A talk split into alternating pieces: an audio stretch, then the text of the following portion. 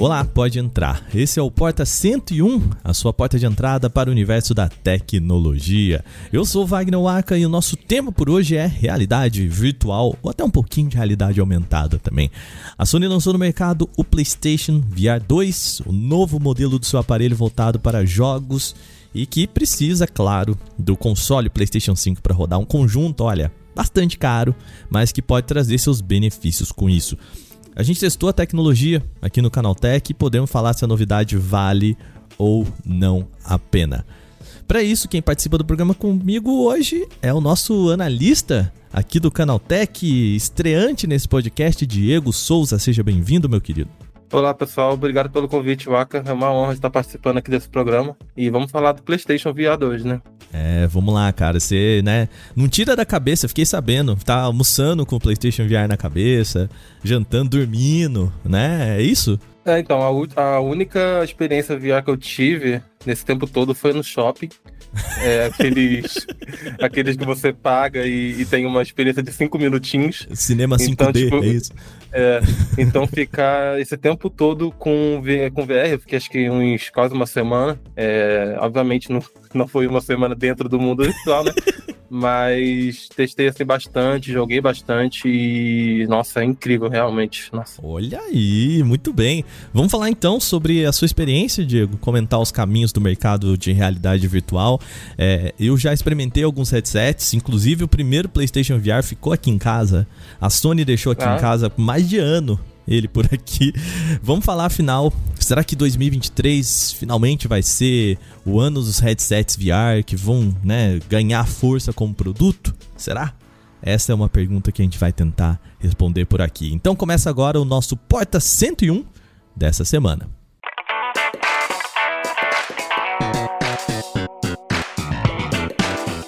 Bom, você seja bem-vindo e bem-vinda ao Porta 101. Se você não conhece, esse é o nosso podcast semanal. A gente discute aqui um tema específico do universo da tecnologia.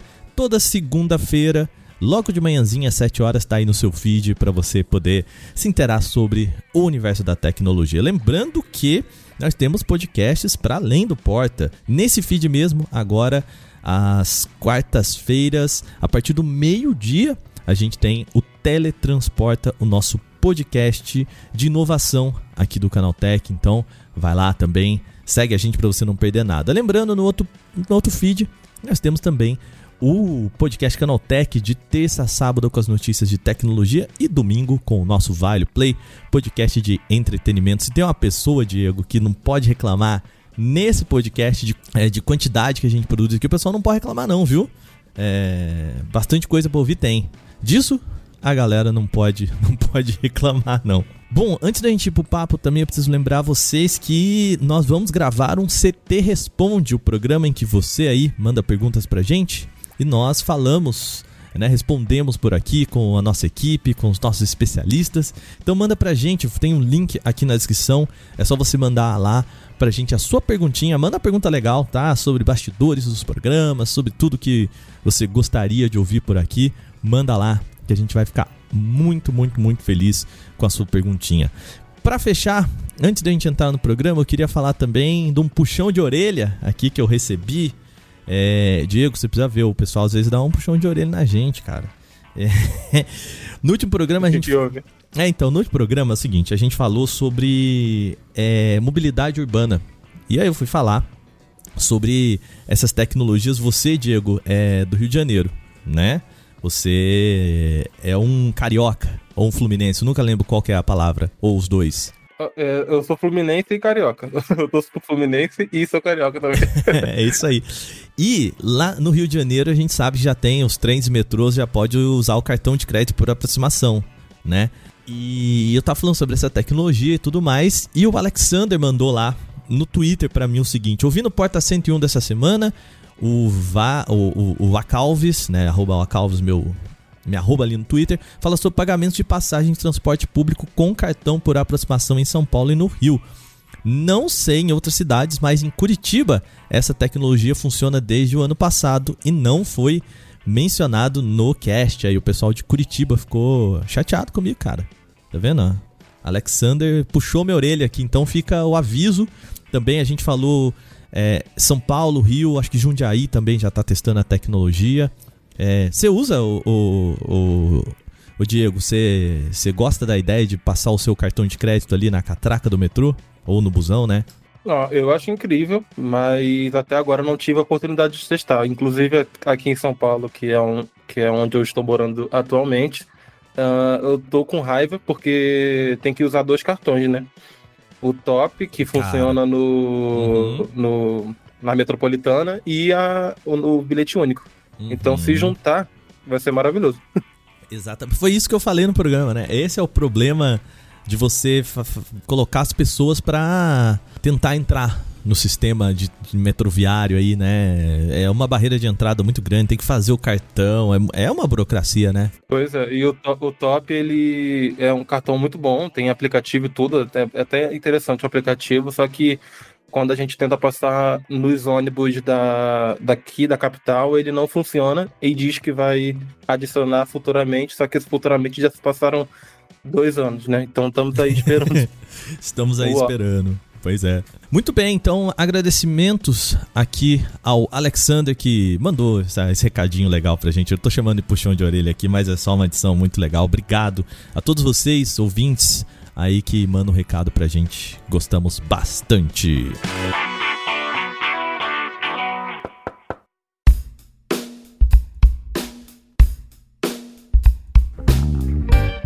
Então vamos começar o nosso programa de fato por aqui. Vamos falar sobre PlayStation VR 2, né? O PS VR 2 aí a nova versão do headset aí da Sony voltada para o PlayStation, né? Diego, me conta, cara. Vamos lá, você falou faz quanto tempo? Você ficou uma semaninha aí brincando com ele, é isso? Uma ou duas? Fiquei uma semana testando, é... uma, uma, semana, é, uma semana testando, na verdade e uns três é, testando mesmo, assim, jogando Horizon, jogando Resident Evil Village e outros jogos lá que tinha. E vamos lá, primeiro falar o que que. Quais são as novidades, né? A Sony trouxe pro, pro PlayStation VR aí aproveitar muito do, da capacidade do PlayStation 5, né? É, uma das deficiências que a gente tinha no, na primeira versão era que o PlayStation 4 não dava conta do recado, tinha aquele monte de trambolho, né? Vamos falar um pouquinho sobre as mudanças. Primeiro, é, Diego, o que, que te chamou mais atenção em relação ao PSVR 1 pro 2? Uh, então, acho que antes de começar, acho que é importante até um, explicar um pouco o que, que é a realidade, né? Que é uma realidade virtual, que é uma tecnologia de interface que ela consegue é, enganar os sentidos das pessoas, né? Uh, a gente tem ali a, o headset, que é um óculos, e tem um suportezinho, no caso do, do PSVR, e ali você tem efeitos sonoros, visuais, táteis e tal, que te permite ter uma imersão completa no ambiente que ele está te propondo. O, o VR2 é uma ferramenta que funciona somente com o PlayStation 5, né? Então, o PlayStation 5 dá o, o poder e ele só reproduz, né? Essa limitação do, do primeiro VR era compatível né, somente com o PlayStation 4, que não tinha tanta, tanta capacidade de processamento. Assim, tinha até na época, né? Mas agora, hoje em dia, ele já parece já muito obsoleto, né? Na parte do visual, o VR2 não mudou muito. Ele continua com esse design de duas peças, né? no caso o suporte e o, e o visor, que são presos por um mecanismo. Ele é, é, completamente diferente de outros óculos de realidade no mercado. Ele parece até um boné, assim, quando você coloca. Acho que, no, se não me engano, o, o primeiro VR também era assim. Eu acho Sim. que não era o. É quase VR... uma tiara, né? Que você põe meio na testa, assim, né? Porque ele tem o suporte e esse suporte ele liga ao aparelho, então você não fica exatamente com o aparelho na cabeça, né? Isso, exato. Ele fica não, na, na, verdade ele fica na, realmente na cabeça, né? Não é um óculos que você coloca, que nem o MetaQuest. Isso, né? Ele, você, ele fica meio flutuando, assim, né? É uma exato, sensação exato. meio estranha, né? De explicar. Isso. É estranho, é estranho sim, porque ele parece um pouco menos firme no, do que os esses outros óculos de realidade virtual. Tipo, os que eu falei, que eu mencionei do shopping, ele, eles são os óculos mais comuns, que são realmente um óculos uhum. que tem uma tiarinha e o óculos que você coloca. Então ele fica muito mais firme. Só que, compensação, ele não é tão confortável quanto o, esse, esse, esse formato de boné que você é, coloca é, por cima né, da cabeça. Até porque, né, Diego, é, para quem não, não usou ainda algum headset da Sony, é, a ideia é que você prenda na cabeça e existe uma, uma certa, um certo ajuste que você pode fazer da caixa que fica no seu olho, né? Aproximando ou afastando também para ajudar na hora que você vai focar a sua visão, né? É, tem um pouquinho dessa função também, né? Tem, tem. Atrás do, do suporte, que é a parte da, do bonezinho, tem um botão com uma trava que você consegue mover para trás e para frente e se quando estiver confortável para você é só apertar ele com a trava. E a parte do visor também tem um, um botão que você bota para trás e para frente. E aí você ajusta com a borrachinha que fica ao redor do olho.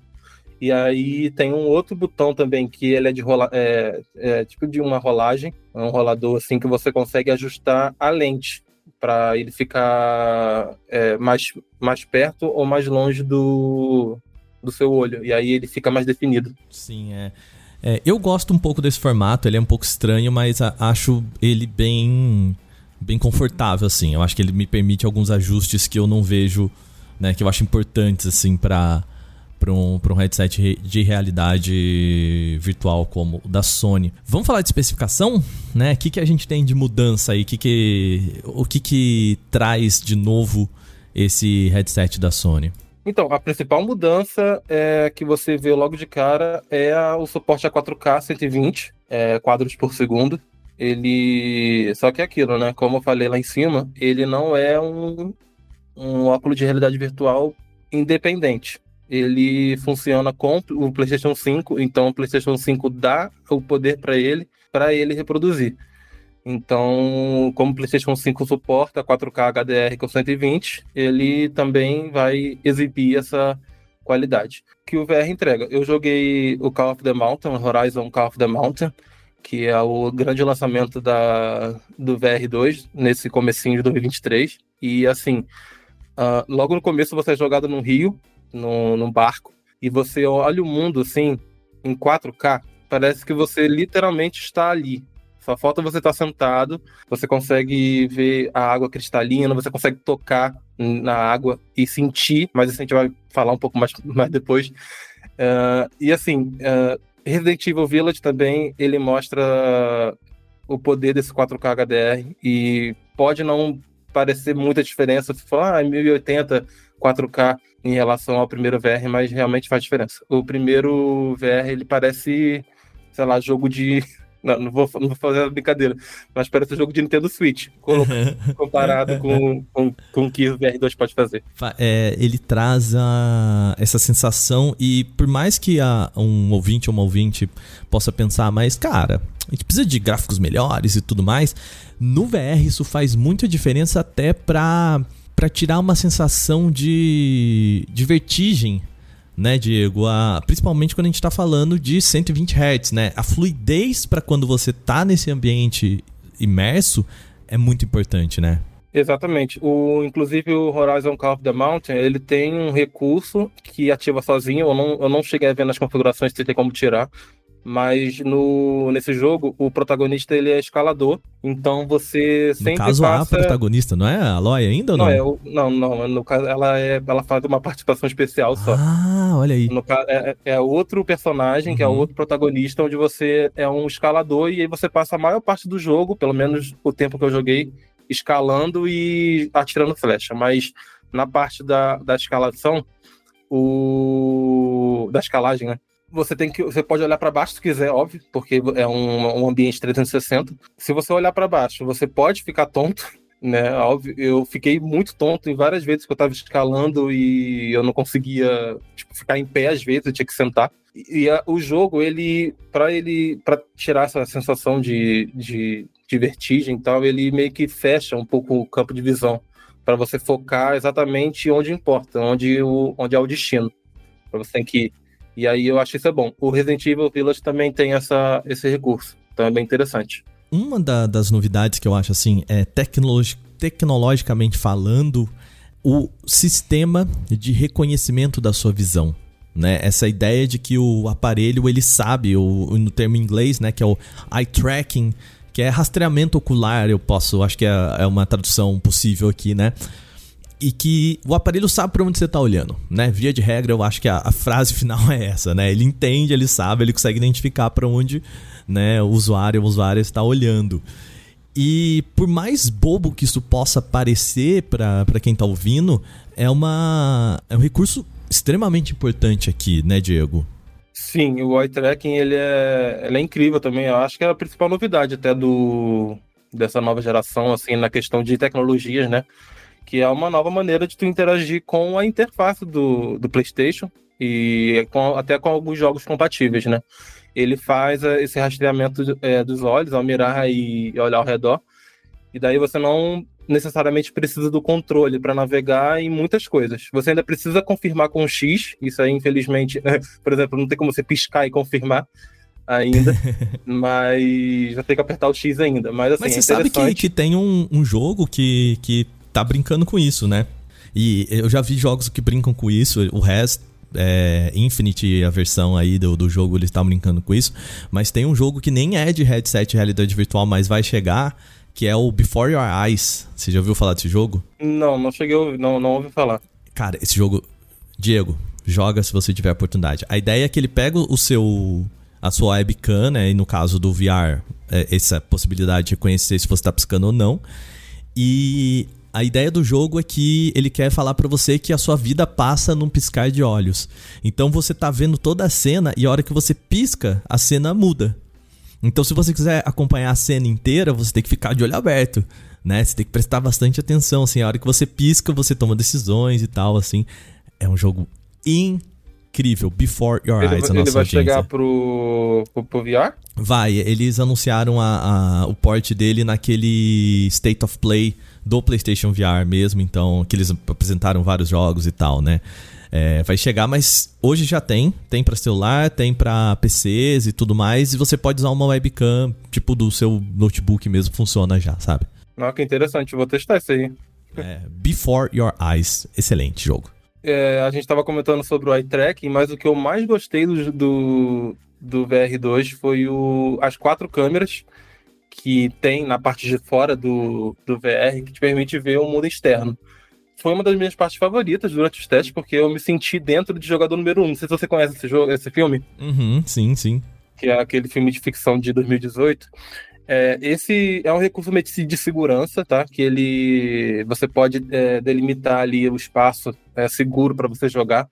Então ele ativa essas quatro câmeras e você consegue é, ver o ambiente onde você está. E aí você conforme você vai mexendo a cabeça, você vai contornando o espaço ali, as regiões da parede, o chão e algumas superfícies sólidas também, que ele pega a mesa e tudo mais, com os polígonos azuis. Tipo assim, é incrível, porque ele mistura o realidade virtual com a aumentada também. Você consegue é desenhar todo o espaço que você está com vários polígonos, assim, e delimitar a área segura do jogo. É muito besta isso aí, mas assim, eu fiquei é, maravilhado, assim, sério. Até eu porque é, o sentimento de quando você entra nesse negócio é de tipo, cara, o que que tá. Você perde completamente o contato com o mundo fora de você, né? E, e ter essa possibilidade de, de perceber o mundo é, é, é, ao seu redor é bastante importante, né? Eu acho que essa preocupação da Sony e também deixar ele mais acessível, né? Menos fios. É, não precisa daquele aparelhinho, né? Não sei se você lembra do primeiro. Você ligava o, uma câmera, tinha que posicionar uma câmera no aparelhinho, um aparelhinho no headset, tudo isso no videogame, era um amaranhado de coisa para fazer, assim, né? É, essa preocupação deles, cara, joga na tua sala, não precisa né, tirar todas as mobílias, não precisa de um cômodo do VR, né? Pode ficar tranquilo, joga na sala que tá, tá, tá tranquilo, né? Essa é ideia, né? É, o primeiro VR ele realmente tinha muito fio, era fio pro fone de ouvido, era fio para conectar, você comentou aí. Nesse agora, ele só tem um USB-C que, que você coloca no, que você conecta no PlayStation 5. Uh, ah, e o do fone de ouvido estéreo, que você coloca é, na parte do, do suporte atrás. Uh, assim, diminuiu muito, mas ainda me preocupei um pouco quando eu estava jogando Eu tinha um colega meu lá na, no escritório que estava testando comigo, ele era um pouco é, emocionado, medroso, e ele estava jogando Resident Evil, e ele estava um pouco assustado, então ele se mexia muito. Ele girava bastante, então, tipo, em várias vezes eu tive que ir lá tirar é, o, o cabo ali do, da perna dele, porque assim, por mais que você não caia com o fio, você não pode cair, mas o seu PlayStation 5 pode. É, é. E, e um PlayStation 5 não, a gente não quer que ele caia, né? Exatamente. Então, tipo assim, eu, apesar de, de, de estar mais seguro, jogar só com fio USB-C, eu fiquei preocupado ainda. Assim, é, você pode, com o tempo, você pode não se mexer muito, você pode jogar sentado também, se puder. Uh, mas, assim, não, eu não parei de pensar nisso. É, eu imagino, eu imagino. Ah, e o cabo, o fio é gigante, tá? Então, tipo, você pode é, ficar a uma boa distância da tela ou realmente se tiver alguma sala gigante assim, você pode ficar tranquilo que assim o fio, o tamanho do fio não vai ser problema. A questão é só se ele enrolar no seu pé. Aí, aí, mas aí também tem jeito, né? Só se fosse sem fio, né? Exato. É, então, eu imagino que o sem fio não seria possível ainda, porque tipo assim, como ele tem que reproduzir 4K 120, Uhum. Eu, assim, eu, não, eu não sei como que foi o desenvolvimento, mas eu acredito que não né, é, tecnologia sem fio para transferir tanto dado assim, eu acho que não seria tão bom. Tipo, tem leva, ia ter latência, ia ter.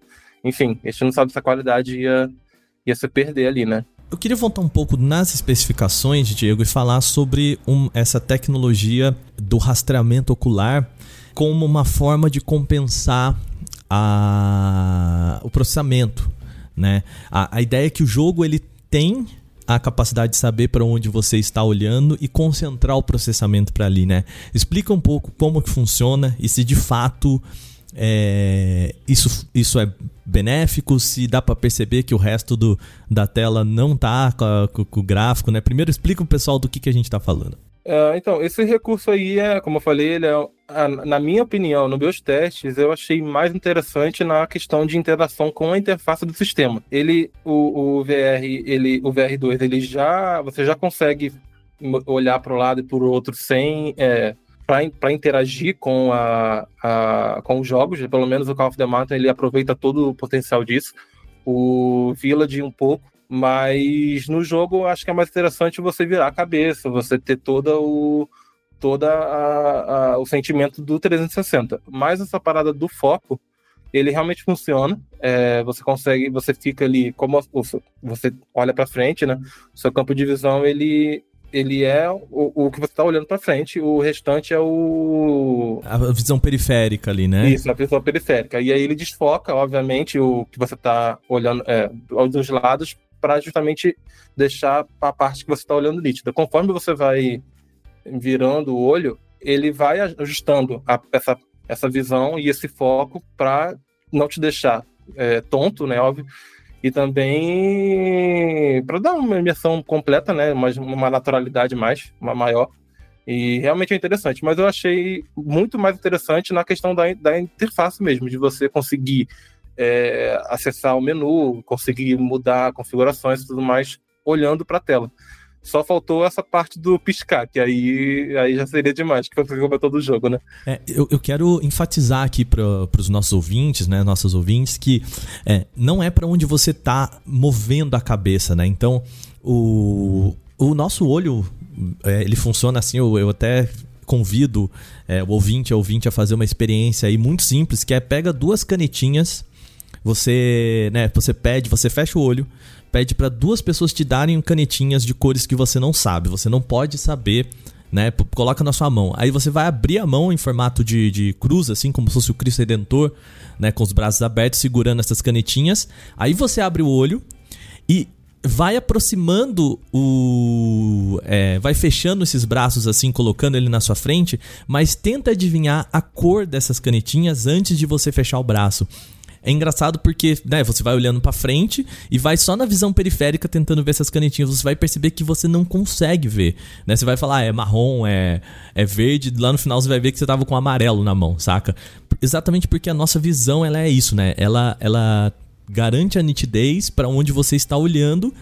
E o headset ele se aproveita disso também, né? Então se você vira a cabeça para a direita, mas está olhando para a esquerda, ele vai manter só aquele pontinho que você tá olhando com a melhor qualidade gráfica e vai fazer o downgrade do resto para economizar processamento, né? Eu acho isso incrível, cara. Assim, é, é uma capacidade de, de, é, de aproveitamento do hardware que é muito interessante. Mas aí, é, Diego, eu te pergunto, né? Dos jogos que você testou, ah, não tem um momento assim que você olha e percebe isso, sabe? Que você olha para um lado e percebe o jogo tentando renderizar na tua cara, assim, porque isso pode gerar um, um desconforto. O, o, jogo pode não conseguir acompanhar o movimento dos seus olhos, é isso que eu tô querendo dizer. É, é, você sente isso? Acontece, não? Então, não senti. Esse Call of the Mountain, o Horizon e o Village foram os que eu mais testei. Eles não, não tiveram essa sensação. Mas é aquilo que você falou. O PlayStation 5 já é uma máquina extremamente potente. Ele roda o, os, a maioria dos jogos em 4K realmente a, a 60, a 120, perdão. E assim, é, eu olhava para o lado e já estava renderizado já. Eu olhando, e aí eu fazendo a questão do, do movimento do, da íris, né, do, do olho somente, ele fazia também ao mesmo tempo esse essa focagem, né, essa esse essa limita essa redução do campo de visão para você conseguir só é, enxergar perfeitamente o que você está vendo. Bem, bem, bem, bem centrado, né? Bom, vamos lá. É... Perguntinha, vamos seguir aqui então da sua experiência. A gente falou já dessas especificações, né? Uh, eu queria entrar na questão do preço, né, Diego? A gente tá falando de um produto que é muito legal. Aqui, cara, tela OLED, 4K, 120 FPS, tem HDR, né? A gente não falou de um recurso que eu acho importante aqui, mas uh, ele traz pro headset é, todos os movimentos ápticos, né? Aquela sensação que o DualSense tem, né? Ele vibra de um lado para você sentir né, uma pancada, você sente um de um lado e coisa assim, né? É muita coisa, um conjunto de tecnologia muito impressionante, mas tem um preço alto, Quanto custa a gente brincar de PSVR aqui no Brasil, esse PSVR 2? Lembrando que nós estamos falando de um pacote que tem o aparelho e também o PlayStation 5. Uma coisa não funciona sem a outra, né? Barreira de entrada salgada, né? Quanto que custa isso, Diego? Exatamente, Waka. Para você começar a jogar de realidade aumentada no PlayStation 5, você tem que desembarcar no mínimo, desembolsar no mínimo 9.500 ou até 10 mil reais. Porque o, ele chegou por aqui por quase 4.500, que é o preço do, de um PlayStation 5 novo. Uhum. Né? E aí e você não está falando de um console, você está falando de uma ferramenta que funciona grudado no console com o mesmo preço do principal protagonista ali, né? Que é o PlayStation 5. É, ou seja, primeiro, primeiro passo você já tem que ter um PlayStation 5, né? Que já Exato. não é fácil, né? Exato. Quase assim, eu posso, uh, dá para falar com tranquilidade que, tipo lá, menos de 10% da população brasileira hoje em dia dá para comprar uma PlayStation 5. E para você desembarcar para tentar se aventurar nesse mundo de realidade virtual, tem que comprar mais um. Então, tipo, já diminui esse, essa porcentagem para, lá, menos de 5. Então, realmente é difícil. Sim. E aqui a gente precisa falar, né, Diego? A, no final do dia, estamos falando de um recurso caro, estamos falando de também custo-benefício, né? 9 mil reais o pacote, claro. Pensando então assim, sendo no, no, melhor das hipóteses, a pessoa que já tem um PlayStation 5, a pessoa que vai fazer só, entre muitas aspas, é, esse investimento a mais, é, gastaria aí então 4.500 reais né, na, no preço oficial para PlayStation VR 2. E eu te pergunto, cara, é, esse custo-benefício se paga? Eu sei que é uma pergunta um pouco cretina, assim, né, de se fazer, mas um, você acha que hoje a sua experiência, né, no final do dia ali, você acha que, que vale esse investimento? Cara, é difícil dizer se ele vale a pena, realmente. É, ele é um equipamento auxiliar do PlayStation 5, que foi lançado pelo mesmo preço do console principal, como eu falei ali em cima, então, assim, é muito inacessível como hardware, a gente sabe que, o, que a realidade virtual ainda não é muito acessível no geral. Assim, tipo, nem todo mundo ainda conhece Uh, a gente tem o, esses óculos de realidade virtual que ainda são caros no geral. Gente, você, você acha que mais do que todo mundo aqui testou o metaverso, o, me, o metaverso. olha que cretino, olha isso. então você sabe dizer, você sabe dizer mais do que eu, inclusive, porque eu não tive a experiência com o metaverso ainda. Mas uhum. você consegue dizer se hoje em dia o metaverso e a realidade virtual no geral é uma boa ideia? Não, é, é, é cara, assim, tudo que a gente vem, tem visto é, não tem se mostrado a que veio, né? E aí eu acho que a gente pode até caminhar para um outro lado que nós estamos falando, eu acho que é um problema que já podemos trazer aqui até o MetaQuest, que eles apresentaram o MetaQuest Pro, né? Que também é um super produto, é, com processamento incrível, com telas boas, 4K, 120 FPS, também, né, com o eye tracking, com todas essas possibilidades, mas é, o que me parece faltar aqui, e aí eu quero saber se você concorda comigo, Diego, é o App Killer aí, né? O, o aplicativo que vai fazer a tecnologia explodir, né? Porque, cara, eu tive experiências que nem você falou, assim, putz, jogar Moss, jogar. É, o, um monte de coisa muito legal. Resident Evil é incrível dentro de um, de um PSVR, assim, são, tem jogos muito bons, assim né? Half-Life Alyx, são excelentes jogos, mas é, não é tão diferente assim do que a experiência que a gente tem sentado no sofá ali, né? É, o peso da gente entrar nisso, ele ainda é muito maior do que o benefício de, diferencial, né? E aí eu te pergunto, você teve acesso a alguns jogos e tudo mais, né? Você acha que a, o desenvolvimento para ele é um gargalo aí importante? Como evolução do primeiro VR, ele realmente é o que o que promete, ele entrega tudo, ele realmente é bom. Os jogos são, tipo, a qualidade é excelente, porém eu acho que não. Eu acho que se você quiser se aventurar aí no, no mundo VR, tem outros óculos de realidade virtual que conseguem fazer um trabalho mais completo. Como você comentou desse MetaQuest Pro aí, ele não tem assim toda a qualidade, toda a compatibilidade com o PlayStation 5, como você falou, mas acho que só de ter o, um sistema operacional próprio, que você consegue aí ter muito mais liberdade para experimentar coisas novas, sem estar tá grudado em um console é um pouco difícil mesmo. E, é... Em termos de loja, né, o, o, Diego? Porque assim, se você pega um MetaQuest ou um próprio, os, os Rift da vida, né, os, os óculos mais, digamos, agnósticos de plataforma, é, você tem toda a biblioteca do Steam, você tem toda a biblioteca da Epic Games, né, você tem a própria biblioteca do óculos, né, e... Sim, que é muito grande, real que é muito grande, né? Muitas possibilidades de jogos antigos e muito baratos, né? Você pode comprar um Job Simulator aí no Steam com preço muito módico, assim, né? No lado do PlayStation VR 2, a gente tem ainda um segundo passo que é nem os jogos do PSVR 1 são compatíveis completamente com os jogos do PSVR 2, né? Então a gente está falando de uma biblioteca reduzida, é, geralmente tem um custo alto de compra, né? Um jogo de lançamento para PlayStation aqui no Brasil tá aí na casa dos seus 300 reais, né?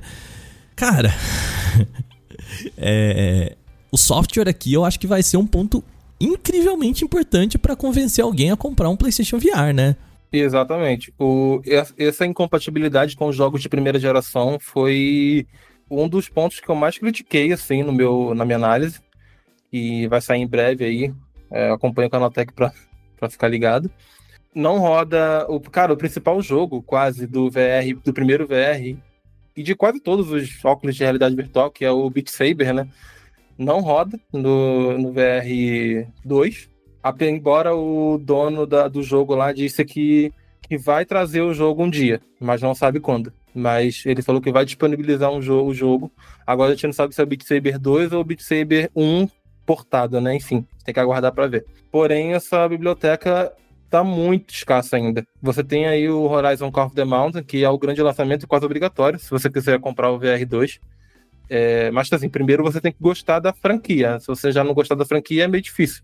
Uh, Resident Evil Village também é excelente. Eu joguei, infelizmente, eu joguei só a demo, porque a gente não tinha a, a o, o, jogo, jogo completo. completo né? Uhum. Mas, assim, a primeira cena realmente já é incrível. Se você gosta de uma coisa assim mais de terror, de suspense. O, o Village não é muito é, de terror, mas ele dá uns sustinhos. Uh, mas, assim, ele é muito suspense. Então, se você gosta dessa, desse gênero, ele é quase obrigatório. Tem Star Wars, Tales From the Galaxy Edge, também Gran Turismo, se quiser uma coisa de carro, No Man's Sky. São grandes nomes, mas assim, é só isso. Se você agora for para outro outra opção que já tem hardware uh, próprio, sistema operacional próprio, como o próprio MetaQuest Pro e tudo mais, você tem ali metaverso, por pior que ele seja ainda, né, por enquanto. Uh, e, sei lá, dezenas de jogos em Steam, é, Epic e tudo mais. Então, assim, é um pouco complicado no geral. Você. O, o PlayStation VR é um pouco, um pouco complicado. É, os jogos são um, um fator limitante dessa experiência, né? É, e, e, esse é um desafio até, é, Diego, a gente viu muito assim, lá pro, pro, pra ideia do primeiro PSVR, ou quando a gente viu o Oculus Rift sendo lançado, né? É, o Google entrando com o Daydream, esse, toda, né? todas essas tecnologias quando o, o VR ainda era um, um papo muito mais interessante ali para 2016, para aqueles momentos ali, né? Uh, um monte de desenvolvedor caiu em cima disso e falou: vou produzir é, para o VR. Você sente que, mesmo com a possibilidade da, da Apple entrar nessa brincadeira, né? A gente está falando aqui de rumores de que a Apple vai lançar o seu headset é, de que a Meta está investindo nisso, Sony está investindo nisso. Você sente que os desenvolvedores é, compreendem isso como um investimento de bom retorno? Porque assim, cara, o que, que a gente tem visto das big techs é que investimentos de risco estão cada vez menos é, acontecendo, né? As demissões em massa, é, vamos investir naquilo que dá certo. E bom, VR não parece ser exatamente o investimento seguro, né? Com todo esse contexto, você acha que os desenvolvedores vão abraçar essa tecnologia? Olha, com o poder de processamento que o VR2 consegue é, reproduzir, uh, óbvio, conectado ao PlayStation, né? E o MetaQuest Pro hoje em dia sozinho consegue fazer com essas plataformas de Snapdragons aí, pode ser que sim, mas assim, eu acho que com cautela, porque assim, a Apple a gente sabe que não a Apple ela aposta nas coisas só quando dá certo, né? Vocês uh, estão prometendo o iPhone do Brasil aí há bons anos. A gente que cobre esse muro de tecnologia, porém tá, não tem nenhum rumor de quando. O pessoal promete 2025, mas assim, o mercado de dobrável, apesar da Samsung tá super bem aí, o, no mercado ainda tem alguns pontos que precisam melhorar, que em 4, 5 anos não melhorou. Então, assim, a Apple, acho que ela pode esquecer se ela for investir em realidade virtual só em 2030, eu acho. E, no geral, assim, cara, eu acho que, que não. O, o, os desenvolvedores, acho que não devem se arriscar muito. A, o, o chefe financeiro da... Acabei de ver aqui. O chefe financeiro da Sony, ele prometeu, espera também, que o novo VR venda muito mais do que o primeiro VR. Perfeito, tá. Vamos então, combinar assim, que isso já... não é tão difícil, mas tudo bem, né? É, exato. É. Ele vendeu, o primeiro VR vendeu um pouco, pouco mais de 5 milhões de unidades. Não é muita coisa, realmente, assim, comparado com o console tradicional, não é quase nada. É, mas, mas sejamos sinceros, assim, o PlayStation VR dentro do mercado de realidade virtual, de headsets, ele é um, ele é um bom produto, né? Ele é um produto que vende bem, tá? Então, assim, vou deixar esse vou deixar esse adendo aqui, mas, né? 5 milhões não é nada surpreendente pensando é. no mercado de hardware, né? Exato. No mercado de hardware não é quase nada, porém dentro do mercado de VR é, é, é, é bom. E se vender assim mais do que o primeiro, já dá, pode dar até um, um gás a mais. E assim, com esses, com esses títulos famosos entrando aí, o, o Resident e tudo mais, assim, pode também, sim, dependendo da. Porque a qualidade tem. Porque o PlayStation 5 é um super, uma super máquina, ele vai rodar tudo. Uh, e os computadores também dessa próxima, dessa próxima geração aí, com RTX e tudo mais, também vai rodar. Só que o retorno é aquilo: comprar o óculos já é caro, então, tipo assim, não é todo mundo que vai ter. E o jogo também vai ser caro, então acho que os, os desenvolvedores ainda tem que, tem que ver assim no mercado para ver se realmente não tem como definir aqui se, se eles podem arriscar, porque, como você está falando, a gente teve a pandemia, a gente teve o, a crise de chips. Uh, onde teve. E assim, atualmente está tendo muitas, muitas demissões. Então, tipo assim, eu acho que arriscar não é uma boa atualmente. É, e, e, tem um outro ponto, né, Diego, que assim.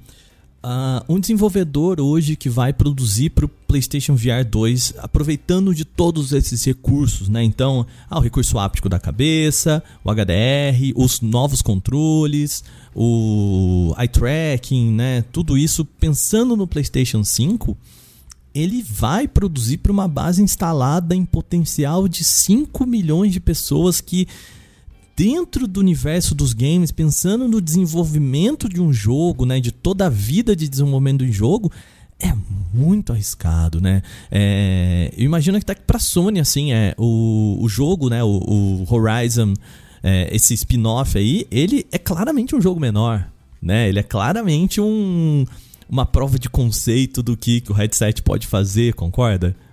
Sim, o Call of the Mountain ele é tipo uma tour que você que você faz quando você compra o primeiro VR. Até que ele lançou, ele foi lançado junto com o VR, né?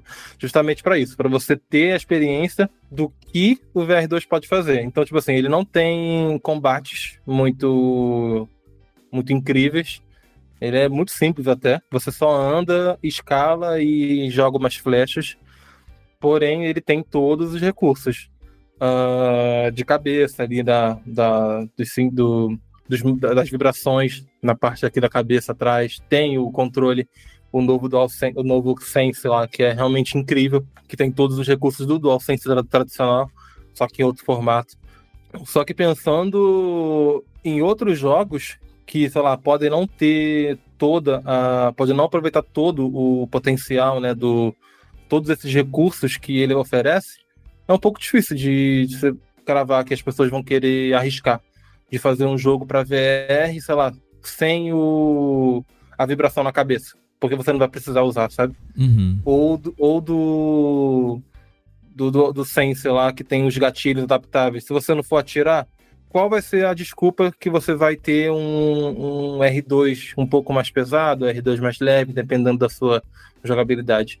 Então, é, é um pouco assim, arriscado para os desenvolvedores. Sim, é. é. E, se é arriscado para os desenvolvedores, a, a biblioteca é menor, a biblioteca é menor, o produto é menos interessante. Se o produto é menos interessante, vende menos, né? É, eu consigo ver é, esse castelo de cartas, na verdade, esse dominó de, de acontecimentos aqui, né?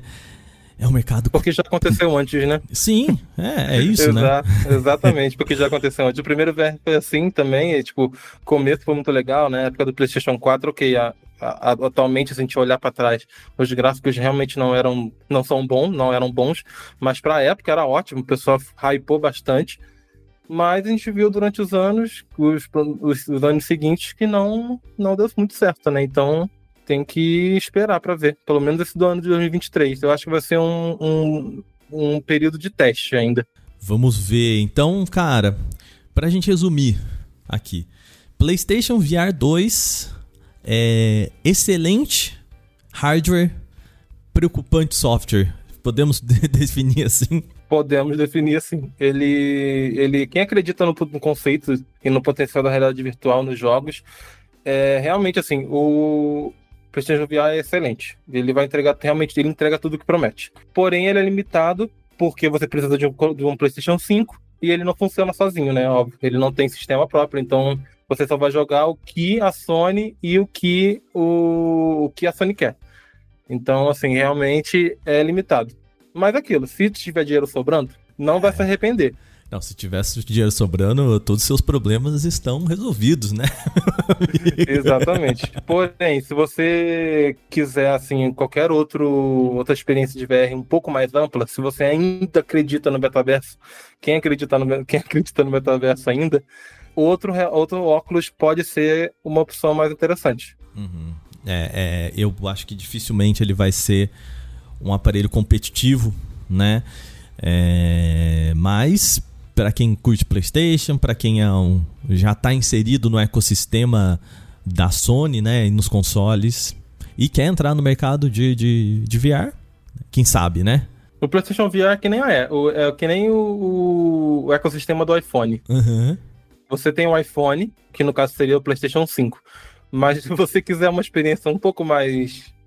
um pouco melhor dentro do ecossistema, você tem que comprar o AirPods Pro. Aí tem que comprar o Apple Watch Ultra, que acho que já seria o, o PlayStation VR. e aí, se você tem aquilo, você tem que ser fiel e você e um não funciona é, sem o outro, porque o Apple Watch Ultra tem recursos que só o, o iPhone consegue rodar, né, no caso. Então, assim, é, é muito parecido ali, os dois. Muito bem. Então é isso, né? É experiência. Lembrando que, Diego, na publicação desse podcast, o seu sua review já está publicada lá no nosso site, certo? Certo. Então vou deixar o, o, link aqui na descrição também, né, uma análise aí mais completa e detalhada aí da experiência do nosso querido Diego. Muito bem, então esse foi o nosso Porta 101 dessa semana. Mais uma vez lembro vocês, a gente só começa o nosso papo por aqui. É legal quando vocês mandam aí um e-mail, manda aquele recadinho. Pode mandar até lá no meu Twitter, que a gente, né, vocês viram, a gente traz para cá. Se você quiser mandar o seu e-mail, podcast@canaltech.com.br. Manda sua pergunta também pro nosso podcast especial aqui, o CT Responde, né? A gente vai responder as perguntinhas de vocês. Também lembrando que esse programa é feito por uma equipe super dedicada. Quem produz, roteiriza e apresenta sou eu, Wagner Waka. E nesse episódio nós contamos com a participação dele, Diego Souza. Obrigado, viu, meu querido? Muito obrigado, Waka, pelo convite e sempre que precisar, estamos aí. Maravilha, é isso mesmo. Bom, a edição desse podcast foi feita pelo meu querido Vicenzo Varim. A revisão de áudio é da dupla Gabriel Rime e Mari Capetinga. Trilha sonora, uma produção de Guilherme Zomer. As capas são artes lindas feitas por Rafael Damini. A gente vai ficando por aqui. Lembrando, quarta-feira tem Teletransporta e de segunda-feira tem mais um episódio do nosso Porta 101. A gente se ouve lá. Aquele abraço. Tchau, tchau.